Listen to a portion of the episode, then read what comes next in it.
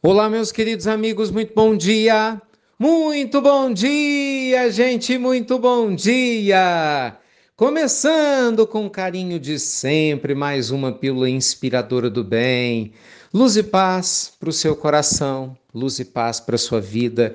Hoje é quarta-feira, Ai, gente, terceiro dia da jornada, né, da vida quântica. Tem meditação daqui a pouquinho, 6h39 da manhã, para quem conseguir escutar antes. Mais um dia lindo de despertar espiritual. E hoje eu queria conversar com vocês sobre como passar com graça e coragem pelos grandes desafios da nossa vida. Meus amigos, ontem à noite eu respondia na pílula noturna uma mensagem muito emocionada, né? É, de uma senhora cujo esposo desencarnou recentemente e naturalmente ela está com acho que foram mais de 50 anos de casamento, enfim, eu expliquei direitinho a perguntinha dela, linda, é, e ela queria, puxa vida, saber como lidar com aquilo tudo. E é lógico que ele está muito bem no mundo espiritual, né? Porque ela falou que ele é um, foi um homem maravilhoso, né? Um ótimo pai, marido, avô, enfim, um grande cidadão. Aproveitou, né? Pela descrição dela, sua existência na Terra. Todos nós vamos passar por essas experiências. O desencarne de alguém, um problema de saúde. Quantas vezes a gente vê pessoas passando por câncer, né? É, problemas graves, às vezes um acidente de trânsito que deixa você, às vezes, com problemas sérios, sequelas, é, perda de emprego, muitas vezes uh, uma reestruturação da vida afetiva, né? uma viuvez, ou mesmo o término de um relacionamento contra a sua vontade. Então são momentos desafiadores. E nesses instantes desafiadores, não tem outra forma da gente passar por eles sem se perder no meio deles, sem graça e coragem. Graça é sinônimo de esperança. É sinônimo de você acreditar que o melhor vai vir no futuro, mesmo que você não enxergue esse futuro ainda. Por que você acredita nisso? Porque você sabe que Deus está no comando. Você sabe que a lei divina jamais permitiria que nada acontecesse sem motivo. Você sabe que os anjos bons de Deus e a espiritualidade superior te rodeiam, te tutelam, te inspiram. Então você não está sozinho, você não tem que passar por nenhuma dificuldade sozinho. A gente que se isola, né? No nosso materialismo, na nossa mente agitada. Mas se você abre espaço no seu coração e na sua mente para sentir Deus, o seu espírito protetor, os amigos que te rodeiam, meu Deus do céu, nunca você vai se sentir sozinho, ainda que você more sem ninguém lá no pico do Himalaia, ainda assim você vai se sentir muito bem acompanhado.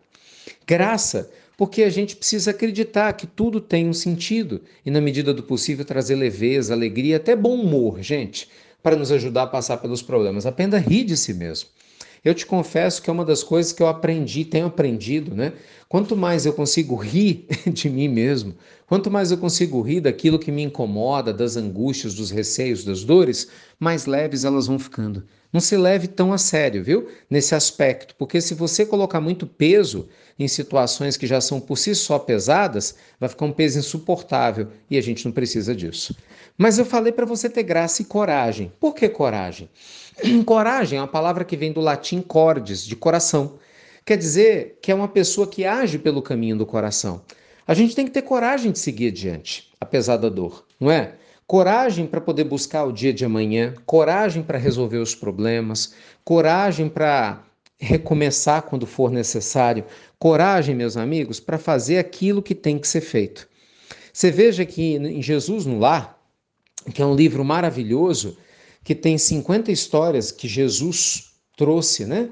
Narrativas de Jesus em Evangelho no Lar que a Bíblia não conta, é uma das obras-primas da psicografia de Chico Xavier. Nós vamos encontrar uma dessas histórias em Jesus, na casa de Pedro, fala com os discípulos exatamente sobre a importância da coragem, que normalmente o homem na terra pede muitas coisas, mas se esquece dela, da coragem. Porque a pessoa corajosa, ela não desiste. A pessoa corajosa, ela não volta atrás. A pessoa corajosa, não importa o tamanho do problema, ela sempre segue adiante. E por seguir adiante, ela sempre chega muito além de onde uma pessoa que não tem coragem jamais vai chegar.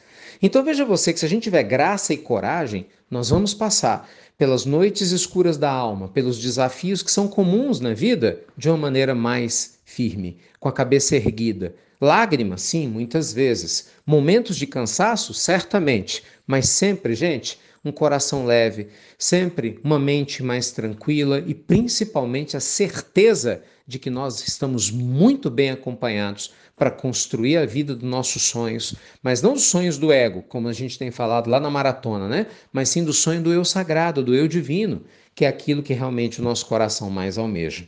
Tá bom? Então, que Deus te abençoe muito e que você, quando precisar, tenha muita graça e coragem. Tá certo? Ai, meus amigos, é Graça e Coragem é o nome de um livro belíssimo do Ken Wilber que eu recomendo a leitura a vocês. Um dos grandes cientistas da consciência do mundo moderno. Ele escreveu um livro com esse nome contando a história dele e da Treia, sua esposa, quando eles passaram por um processo de câncer profundo e ela veio a desencarnar, enfim, mas ela registrou num diário todas as suas sensações e como ela passou por tudo com graça e coragem. Nossa, um livro assim espetacular, recomendo a leitura para quem tiver esse desejo, né? Um presente que você vai dar para sua alma, com certeza. Tá bom?